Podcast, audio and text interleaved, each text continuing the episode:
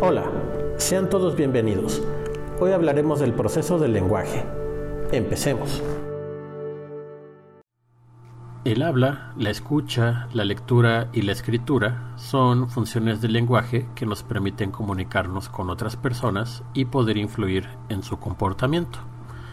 El desarrollo de las habilidades verbales permitió el desarrollo cultural de la humanidad, porque permitió que el conocimiento fuera heredable de una generación a otra, a través de la tradición oral inicialmente y más adelante a través de la tradición escrita.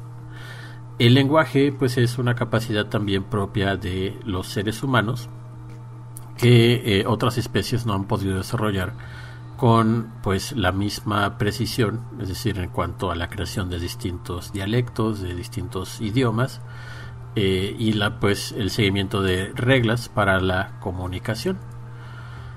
El conocimiento que se tiene actualmente sobre la fisiología del lenguaje proviene de estudios que se hicieron acerca de los efectos de las lesiones cerebrales en la conducta verbal. Eh, estos eh, lesiones generalmente ocurren por lo que es un accidente cerebrovascular, una isquemia cerebral que son obstrucciones del flujo sanguíneo en el cerebro que interrumpen el flujo de oxígeno y de nutrientes al cerebro.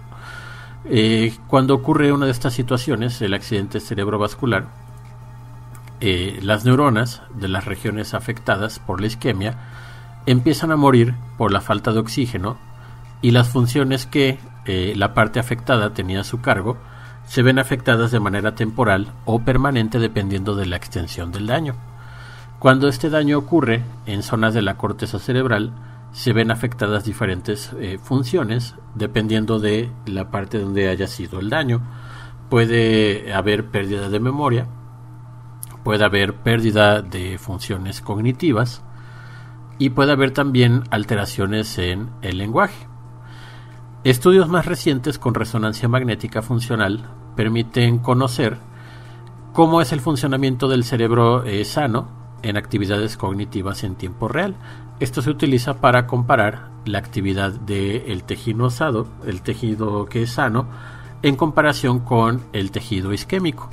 Y pues de esta manera eh, entender cómo es el funcionamiento de un cerebro sano que no ha sido afectado y un cerebro que sí ha tenido una afectación de tipo isquémico en el cual pues las neuronas han sufrido daños o pues han sido eh, pues permanentemente eliminadas. Una de estas afectaciones es la afasia. La afasia es el principal desorden del lenguaje que se caracteriza por una marcada dificultad para poder comprender, para repetir o para generar palabras articuladas. La peculiaridad de la afasia es que no es eh, provocada por impedimentos de tipo intelectual, es decir, la persona no pierde su capacidad cognitiva, su capacidad de comprender, eh, más su capacidad de expresarse debido a que eh, las palabras que planea pronunciar no salen de la manera en como la persona lo esperaba, sino que se vuelve como algo similar a un balbuceo. Esta afectación tampoco es provocada por aspectos de daño a los sistemas sensoriales o a los sistemas motores, como lo es en el caso de la parálisis cerebral, en donde eh, existe también dificultades del lenguaje, pero eh, provocadas por eh, el daño que el cerebro tiene durante la parálisis cerebral. Los pacientes con afasia son conscientes de sí mismos y de su entorno, también pueden identificar los intentos de comunicación de los demás. Sin embargo, no pueden comprender el sentido de las palabras expresadas y tampoco lo pueden devolver. Los desórdenes del lenguaje son provocados por lesiones en el lado izquierdo del cerebro, tanto en personas diestras como en personas zurdas, el 90% de las personas, los principales circuitos del lenguaje, de la producción del lenguaje, se encuentran en el hemisferio izquierdo. Eh, mientras que el hemisferio derecho del cerebro va a procesar información que se relaciona con la percepción, las memorias y los procesos intelectuales que están asociados al habla. Es decir, que el hemisferio izquierdo tiene como la función de determinar la métrica del lenguaje, el cómo se estructura una frase para que tenga sentido y en el hemisferio derecho se procesan aspectos que tienen que ver con lo que se va a decir, qué es lo que yo pretendo decir, qué palabras voy a utilizar de mi léxico y de qué manera, en qué contexto y con qué dicción para que otras personas puedan comprenderme. Por ejemplo, las personas que tienen daño en el hemisferio derecho tienen problemas para interpretar mapas, para expresar relaciones espaciales dentro de su lenguaje, es decir, utilizar eh, enunciados que denoten distancia o posición, organizar su lenguaje para construir una narrativa y tienen también problemas para identificar el tono, el ritmo y la emoción del discurso que otras personas le comentan. Entonces tenemos que eh, expresarse de manera verbal es una habilidad que se adquiere alrededor de un año después del nacimiento. Esto es porque el habla es una función cognitiva superior, en la que se requiere un nivel elevado de desarrollo previo en la corteza cerebral para poder percibir, recordar e incluso imaginar situaciones en las que se puede utilizar la comunicación verbal.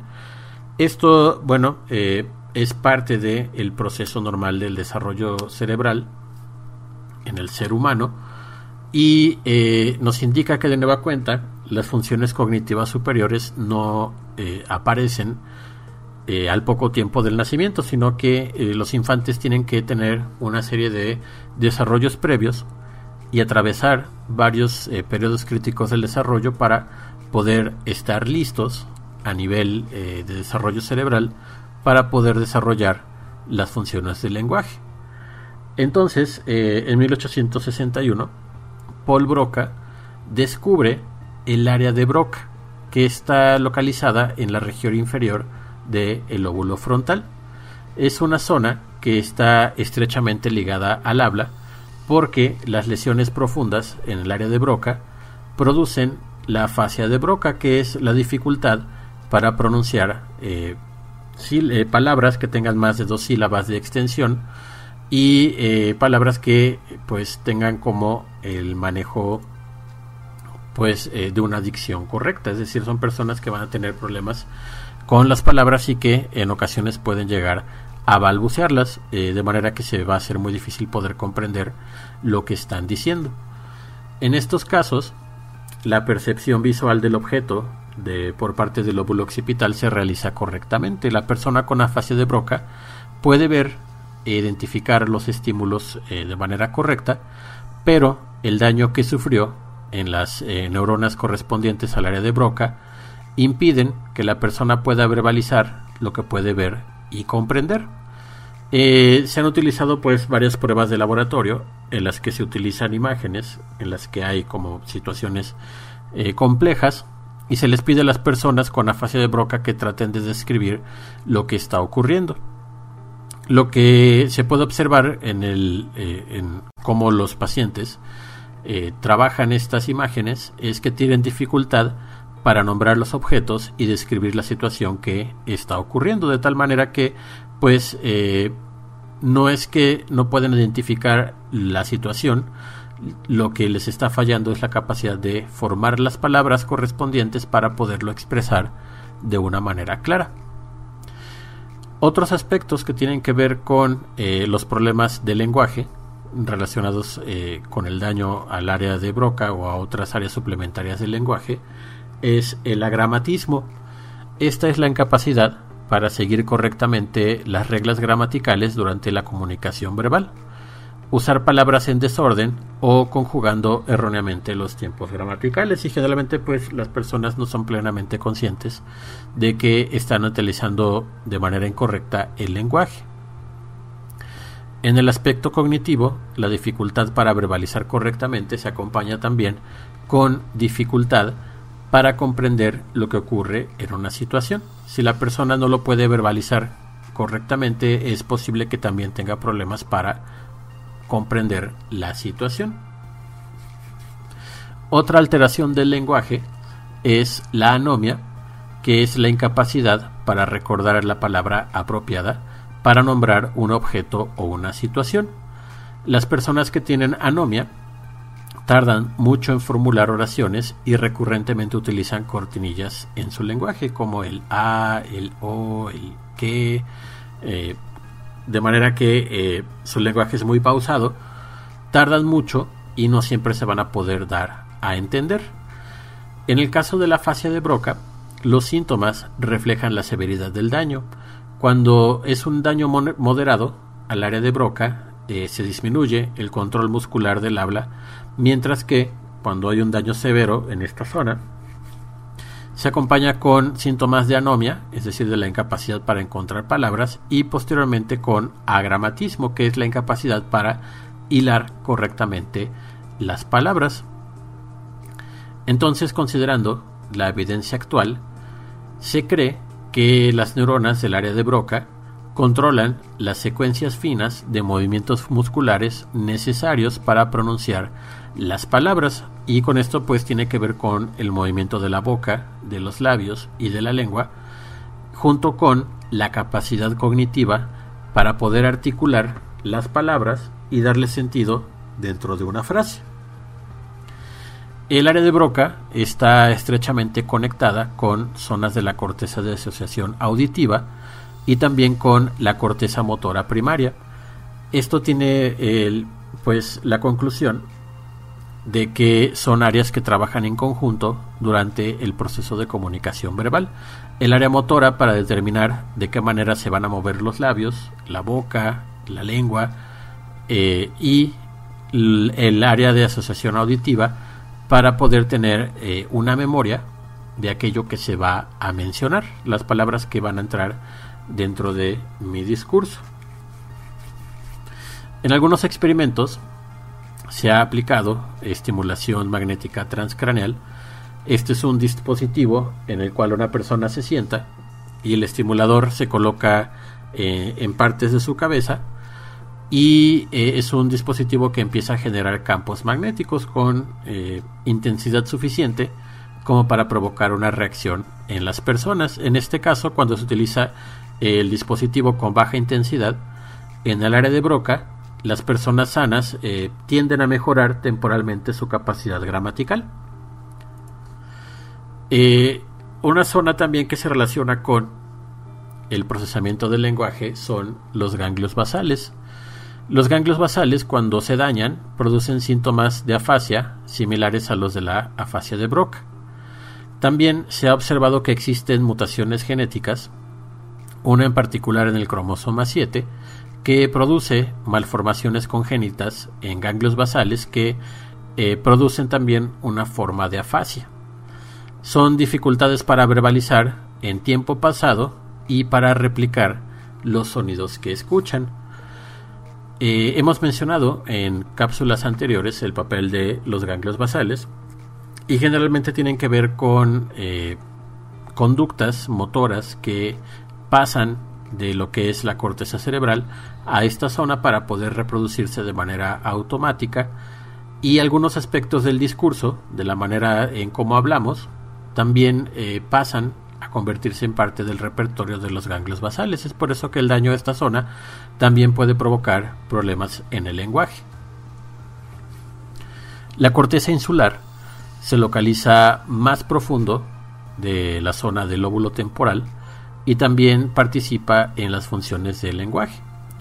Las personas que perciben constantemente la incapacidad de seleccionar correctamente las palabras cuando eh, sienten que la tienen en la punta de la lengua, es decir, que, la palabra la conocen pero no la recuerdan en ese momento para verbalizarla, es posible que experimenten pérdida de materia gris en la corteza insular. Cuando nosotros hablamos, emitimos una serie de sonidos y estos sonidos del habla son captados por el oído y procesados por la corteza auditiva, tanto lo que nosotros decimos como lo que nos dicen otras personas. Sin embargo, escuchar, es decir, la capacidad de recibir esta información auditiva y comprender lo que se dice son dos procesos distintos. Aquí participa otra zona cerebral, también eh, parte del hemisferio izquierdo, al igual que el área de Broca. En este caso hablamos del área de Wernicke, que se ubica en el giro temporal del hemisferio izquierdo y se relaciona con la tarea cognitiva de interpretar las palabras que estamos escuchando y poder relacionarlas con el vocabulario que tenemos en la memoria, como un sistema de búsqueda y recuperación de información. También existe una fascia de Wernicke que de igual manera ocurre cuando hay daño cerebral en esta zona, que es distinta a la afasia de Broca porque los pacientes son capaces de hablar con un ritmo y un flujo normal de palabras, pero tienen problema eh, para eh, producir verbalizaciones que tengan cierta complejidad ya que su discurso va a carecer de estructura y de contenido es un desorden de, tipo gramatical.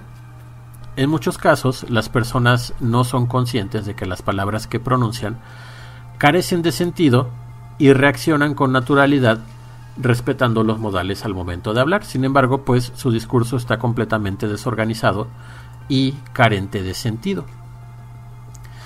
Eh, dado que eh, la capacidad cognitiva de las personas que tienen problemas de lenguaje particularmente de afasia, tanto de Broca como de Wernicke, son personas que no necesariamente presentan una afectación cognitiva. Sin embargo, pues eh, en ocasiones es necesario aplicar evaluaciones de la capacidad cognitiva de las personas, pero ante la dificultad de que tienen problemas para verbalizar, eh, en este caso pues se utilizarán pruebas que son de tipo no verbal, como la identificación de objetos señalándolos con el dedo.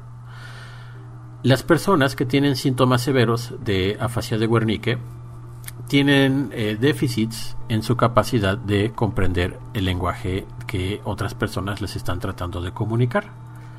De nueva cuenta, la severidad de los síntomas depende de la extensión del daño que las personas estén sufriendo. El giro superior temporal es una parte de la corteza cerebral eh, de la zona de asociación auditiva y actualmente se cree que esta zona se relaciona con las memorias de las secuencias de sonidos que conforman a las palabras. Las lesiones en el área de Wernicke tienen que ver con aspectos cognitivos del habla, como es la comprensión de los significados, el reconocimiento de las palabras y la habilidad de verbalizar los pensamientos. Entonces, cuando hay problemas eh, en la conexión del área de Wernicke con el giro superior temporal de este, la zona de asociación auditiva. Este tipo de desconexión es lo que eh, tiene que ver con el no escoger correctamente las palabras que se van a decir, es decir, palabras fuera de contexto, y también el aspecto del reconocimiento del de el discurso que se va a decir. Existe un proceso de identificación auditiva que tiene que ver con el reconocimiento de los sonidos de las sílabas que conforman las palabras.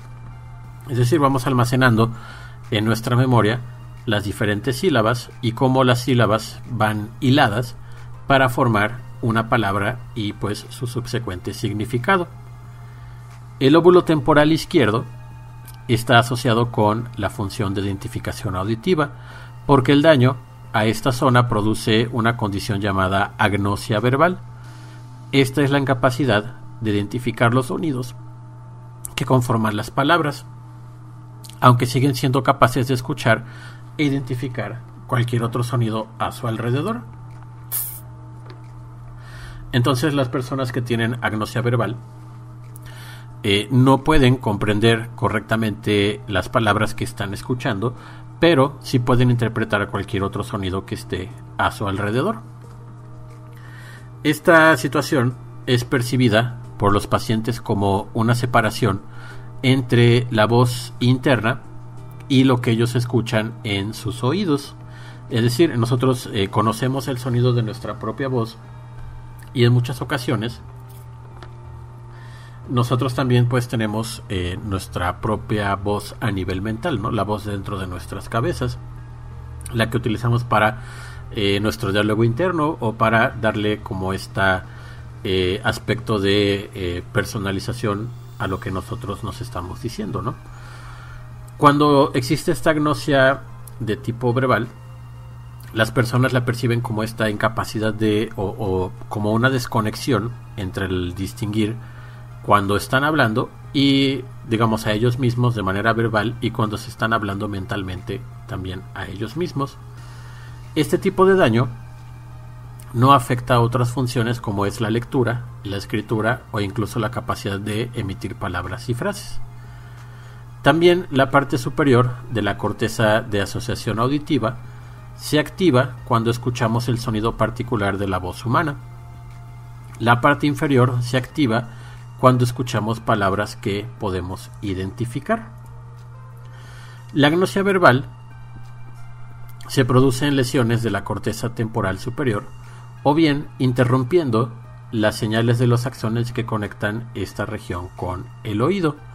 Eh, podemos provocar esta agnosia verbal tanto dañando el núcleo celular que produce eh, pues esta capacidad de lenguaje, pero también al dañar las conexiones que comunican a esta zona. Esta condición también recibe el nombre de sordera pura para las palabras eh, aparece cuando las personas que tienen daño en el área de Wernicke pierden la capacidad de comprender el significado del habla, pero pueden escuchar correctamente e incluso pueden leer y escribir. Únicamente tienen sordera para el aspecto verbal, pero eh, para lo que es la escucha, es decir, saber o identificar que las personas están hablando, conocer el sonido de la voz humana, pero ser incapaces de entender lo que se está tratando de decir.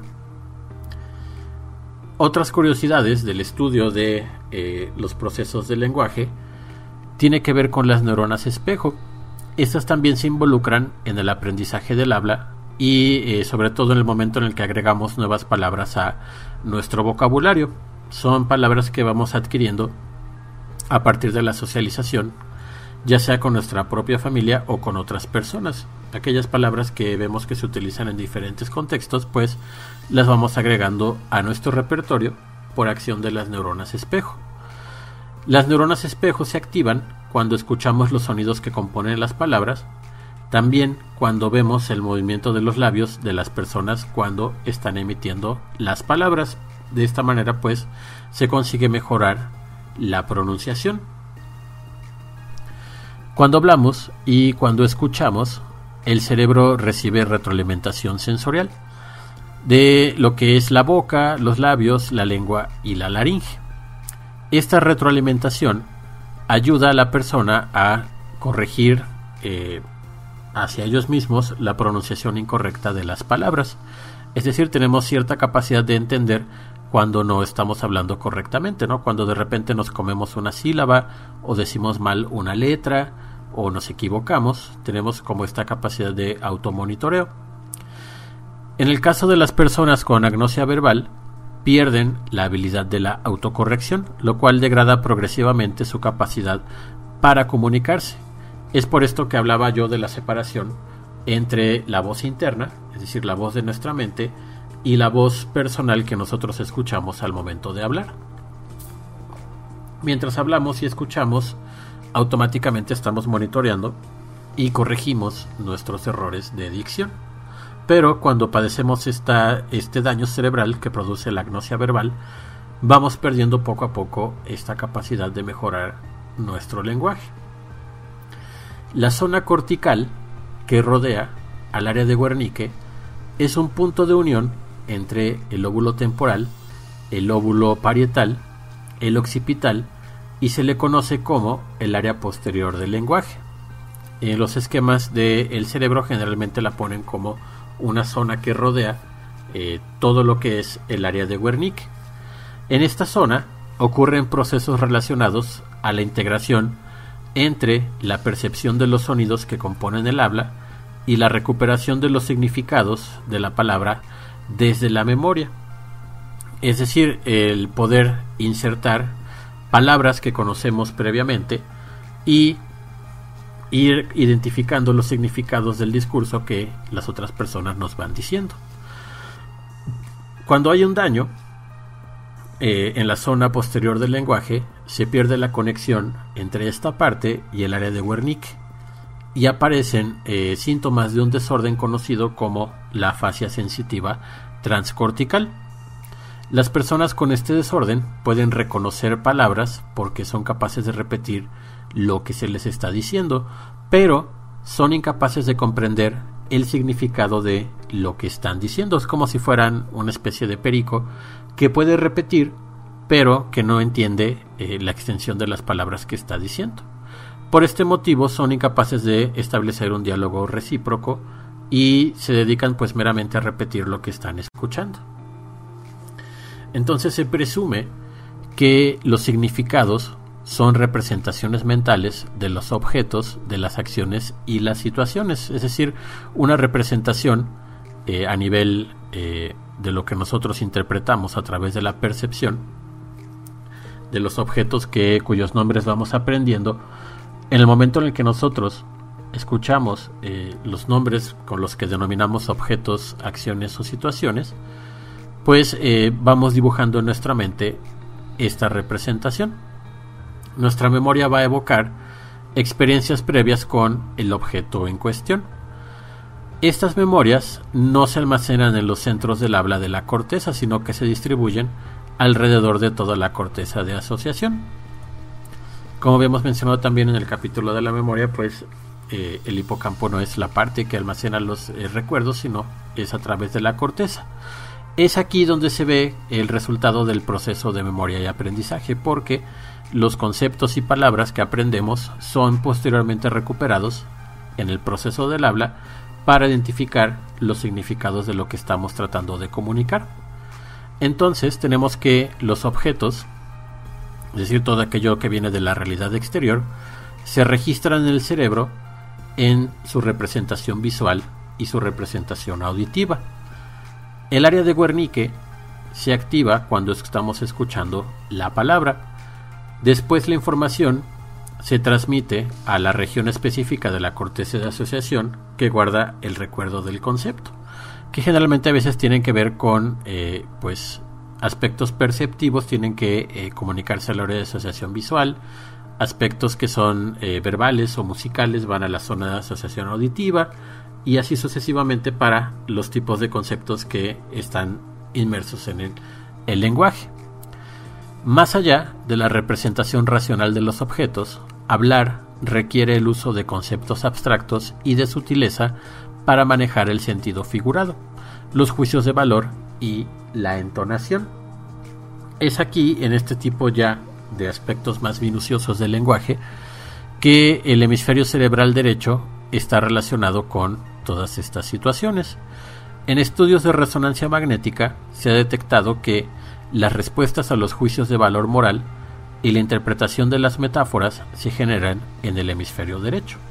Recordemos que en el lenguaje el hemisferio izquierdo tiene que ver con la lógica, con la construcción, la semántica, eh, el poder las oraciones, pero el hemisferio derecho tiene que ver con las funciones que tienen eh, pues la representación mental de los objetos, el uso del tono, el uso del sentido eh, metafórico, y bueno, todo esto ayuda a tener una comprensión más amplia del lenguaje. Existe una zona, eh, un conjunto de axones conocido como el fascículo arqueado, que en seres humanos conecta el área de Broca con la de Wernicke. En estas fibras eh, nerviosas va a viajar información sobre el sonido de las palabras, pero no necesariamente de sus significados. Entonces, eh, los daños que puedan ocurrir en el fascículo arqueado van a producir una fascia de conducción. Esta fascia de conducción se caracteriza por la incapacidad de repetir palabras que eh, las personas escuchan. Sí pueden entender el significado, pero no pueden repetir las palabras que han escuchado. Es distinto a la situación anterior, en la cual las personas podían repetir la palabra, pero no podían entender su significado. Es decir, que dependiendo de la zona donde ocurra el daño cerebral, va a ser la peculiaridad del el trastorno del lenguaje. El daño al fascículo arqueado también produce incapacidad para repetir y para aprender palabras nuevas y agregarlas al repertorio de memorias. De nueva cuenta, debido a que se pierde la conexión con las zonas de asociación de, eh, de las cortezas, y por tanto pues se pierde este vínculo para escribir nueva información en la corteza cerebral. Cuando ocurren daños en las regiones de la corteza, eh, la corteza de asociación visual o la auditiva, puede ocurrir otro tipo de afasia que es la afasia anómica, que es la incapacidad de encontrar la palabra adecuada para definir un concepto dentro de nuestro discurso. Eh, recurren a buscar maneras de sustituir las palabras que no se pueden recordar y el tipo de palabras que se olvidan se relacionan con el área dañada. Es decir, eh, las lesiones en, el óvulo temporal producen el olvido de sustantivos, es decir, del nombre de los objetos, mientras que las lesiones en la corteza frontal van a provocar el olvido de los verbos, es decir, de las acciones que van dentro de nuestro lenguaje. Cuando una persona de una edad avanzada empieza a tener problemas para recordar palabras, estos pueden ser algún tipo de indicador para eh, saber en qué zonas eh, de su cerebro pues está ocurriendo algún tipo de daño progresivo, ¿no? O ya incluso se pudiera hablar de los inicios de una enfermedad crónico-degenerativa. Por lo tanto, hablar es un proceso que, como ya hemos observado, requiere de un flujo constante de información, ya sea para interpretar palabras, para poder repetirlas, para escucharlas, para identificar el significado. Eh, este flujo de información va del área de Broca hacia el área de Wernicke, pasa por el área posterior del lenguaje y esto le ayuda a tener una pronunciación correcta y estructurada. La conexión entre las cortezas de asociación y la corteza motora provee el contenido y los significados del el discurso que vamos a decir. Cuando se hacen estudios de resonancia magnética, se ha visto que las personas hablan de acciones relativas al movimiento del cuerpo. Cuando se hace la resonancia magnética de la corteza motora y la corteza somatosensorial, se puede ver que cuando las personas mencionan el nombre de la parte del cuerpo que se está moviendo o que imaginen que existe un movimiento eh, de ciertas partes del cuerpo, cuando obtienen el significado verbal de la palabra, estas zonas de la corteza motora y de la corteza somatosensorial también reciben una activación. Eh, por ejemplo, cuando hablamos del brazo, la zona de la corteza que se dedica al procesamiento de la información motora del brazo también se va a activar. De esta manera, pues se ve pues cómo estos significados están fluyendo constantemente en el cerebro y van a consultar la información con las partes del cerebro que procesan pues precisamente cada una de las partes del cuerpo. Esta curiosidad de la representación del cuerpo en el cerebro y también cómo el lenguaje activa estas zonas, pues eh, hacen que se presuma la existencia de un vínculo entre la comunicación verbal y la gesticulación con señas, como eh, por ejemplo cuando nosotros queremos que eh, hablamos de un objeto o de una persona muy grande, de repente pues levantamos las manos hacia arriba para hacer como este simbolismo de una persona muy alta. Eh, esto pues se ha visto que tiene una representación en el cerebro y se cree, una de las hipótesis acerca del origen del lenguaje, es que los seres humanos en la prehistoria se comunicaban utilizando manerismos similares al lenguaje de señas que se usa en la, actualidad. Eh, la combinación entre esta eh, como pantomima, es decir, el lenguaje no verbal, con la comunicación verbal, pues poco a poco fue logrando la estructuración de los lenguajes como los conocemos hoy en día. La evidencia de esta hipótesis es que el movimiento de las manos, es decir, cuando hablamos y movemos las manos al mismo tiempo, apoya la claridad del mensaje verbal durante la comunicación. Utilizando la técnica de la tomografía de emisión de positrones, se ha descubierto que observar los, movimientos de las manos producen actividad en las neuronas espejo del área de Broca, que de nueva cuenta habíamos dicho que se relacionan también en la adquisición de nuevas palabras. Cuando nosotros observamos el movimiento que las, que las palabras producen, junto con su significado, en esos momentos es cuando escribimos en nuestra memoria, pues eh, todo el contexto de la situación. En personas que padecen sordera, pero que utilizan el lenguaje de señas, también pueden aparecer síntomas similares a la fascia eh, ante el daño cerebral en el hemisferio derecho. Al igual que las personas que no tienen sordera, pierden la capacidad de interpretar el lenguaje figurativo y las metáforas expresadas con las señas, a pesar de que no pueden escuchar y no pueden hablar de manera verbal, en su lenguaje no verbal, aplicado con lenguaje de señas, también van a, a tener algún tipo de afectación. La prosodia es el uso del ritmo, de la entonación, de la dicción y de la puntuación en el discurso. Son funciones del habla que están a cargo del hemisferio derecho del cerebro. Esta también se relaciona con las habilidades musicales como la melodía y la, y, la rima. Eh, en estudios hechos con resonancia magnética se ha observado que eh, los aspectos de la prosodia del lenguaje activan el hemisferio derecho mientras que los significados de las palabras eh, se expresan en el lado izquierdo. De tal manera que cuando nosotros usamos esta capacidad de expresar el lenguaje con distintos tonos, con melodía y con ritmo, vamos a estar usando ambos hemisferios cerebrales. Eh, el reconocimiento de la voz, es decir, la capacidad de identificar quién es el emisor de un mensaje a través de su tono de voz, eh, aporta datos sobre la identidad del emisor, es decir, nosotros escuchamos una voz y en, rápidamente identificamos si se trata de un niño, de una persona adulta, si es un hombre o una mujer y de su estado emocional únicamente con escuchar eh, la manera en cómo están hablando. La identificación de personas de nuestra familia a través de la, de la voz es una de las primeras formas de memoria que se manifiestan en el ser humano.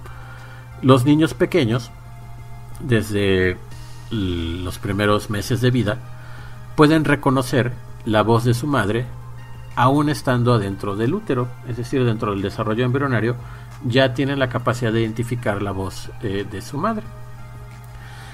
Otros tipos de eh, desórdenes del lenguaje, como el tartamudeo, es un desorden, un desorden, del habla que se caracteriza por el uso de pausas eh, frecuentes, de la prolongación de sonidos, y de la repetición de sílabas que pueden alterar el flujo normal del habla. Eh, por ejemplo, como eh, este famoso personaje de las caricaturas, el, el puerquito porky, pues tenía un problema de tartamudeo y repetía la primera sílaba de las palabras eh, hasta llegar al, al, punto en el que no podía continuar con la palabra y la cambiaba por otra de igual significado. El tartamudeo afecta aproximadamente al 1% de la población. Eh, en su mayoría son hombres, es decir, es una proporción de 3 a 1, eh, 3 hombres por cada eh, mujer que tiene este padecimiento, y es posible que exista un factor genético que influya en la aparición del tartamudeo. Este se presenta con mayor frecuencia al inicio de una frase lo cual sugiere que es un desorden eh, relacionado con la ejecución de secuencias motoras necesarias para el flujo normal del habla. Las dificultades para poder expresarse, en el caso del tartamudeo, no necesariamente tienen que ver con un daño cerebral, porque es posible eh, disminuir el tartamudeo, sobre todo en personas jóvenes, utilizando ejercicios este, de dicción, es decir, practicando la dicción constantemente el cómo se habla, el cómo se mueve la boca, poco a poco empieza a remediar la condición del tartamudeo, no siendo así lo mismo con las afasias que tienen que ver con un daño más profundo. Lo que sí ocurre durante el proceso de eh, el habla con tartamudeo es una activación excesiva del área de Broca, eh, de la corteza motora, del vermis en el cerebelo y en la ínsula, una región involucrada en la articulación de movimientos. También se reporta una activación menor en la corteza auditiva del lóbulo temporal, es decir, hay sobreactivación de unas áreas y hay menor activación en áreas que tienen que ver con el lenguaje como la corteza auditiva, particularmente el mecanismo de retroalimentación. Estas diferencias, como hemos dicho, sugieren que el tartamudeo sea un retraso percibido en la retroalimentación auditiva de la propia voz del individuo. Empiezan a pronunciar la palabra eh, al momento en el que esta pronunciación llega a sus sistemas cerebrales ocurre esta sobreactivación y este retraso hace que vuelvan a repetir la primera sílaba al percibir que se pronunció de manera errónea y esto se repite hasta que bueno este sistema pues empieza a sincronizarse y el discurso puede continuar. Otros estudios sugieren eh, que las personas que tartamudean presentan menor desarrollo en la materia blanca que, conecta a la corteza auditiva con la corteza parietal, es decir, la conexión eh, entre las zonas que controlan la retroalimentación auditiva y la planeación de lo que se va a decir es todavía inmadura, por lo tanto, pues aparece este problema de la repetición de la sílaba. Las personas que tartamudean, pero que asisten a terapia de corrección del lenguaje, pueden incrementar la actividad de la corteza auditiva, lo cual contribuye a la corrección de los errores de dicción. Y bueno, eh, para finalizar esta cápsula, podemos hacer pues un breve, una breve recapitulación. El proceso del lenguaje, como pudimos observar, es un proceso más complejo que en su mayoría ocurre exclusivamente a nivel de corteza cerebral. En este proceso se involucran aspectos como lo es eh, pues la atención para poder captar el discurso de otro, la memoria para almacenar eh, las palabras que vamos a utilizar en nuestro lenguaje, eh, la asociación de percepción con distintos tipos de percepción verbal, con percepción auditiva, con percepción visual, y también con aspectos de razonamiento y de control de estímulos para eh, controlar exactamente qué es lo que vamos a mencionar en nuestro discurso. Y eh, en cuanto al desarrollo, podemos decir que la capacidad para desarrollar un lenguaje aparece en el primer año de vida, es decir, no aparece con el nacimiento, pero es una capacidad que se va mejorando constantemente a lo largo de todo el desarrollo cerebral siendo también una de las más importantes para la supervivencia humana. Eh, con esa información me despido de esta cápsula y nos vemos eh, pues en un futuro.